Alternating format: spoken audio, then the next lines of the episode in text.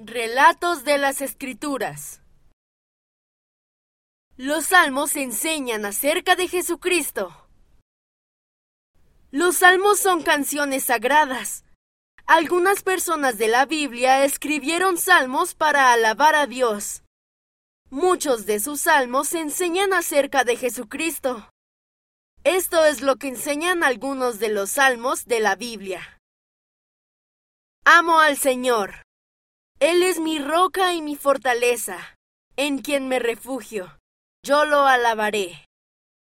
Jehová es mi pastor. Me conduce a lugares de delicados pastos. Me conduce a aguas de reposo. No temeré. Jesús es mi luz. No temeré. Estaré confiado. Él alentará mi corazón.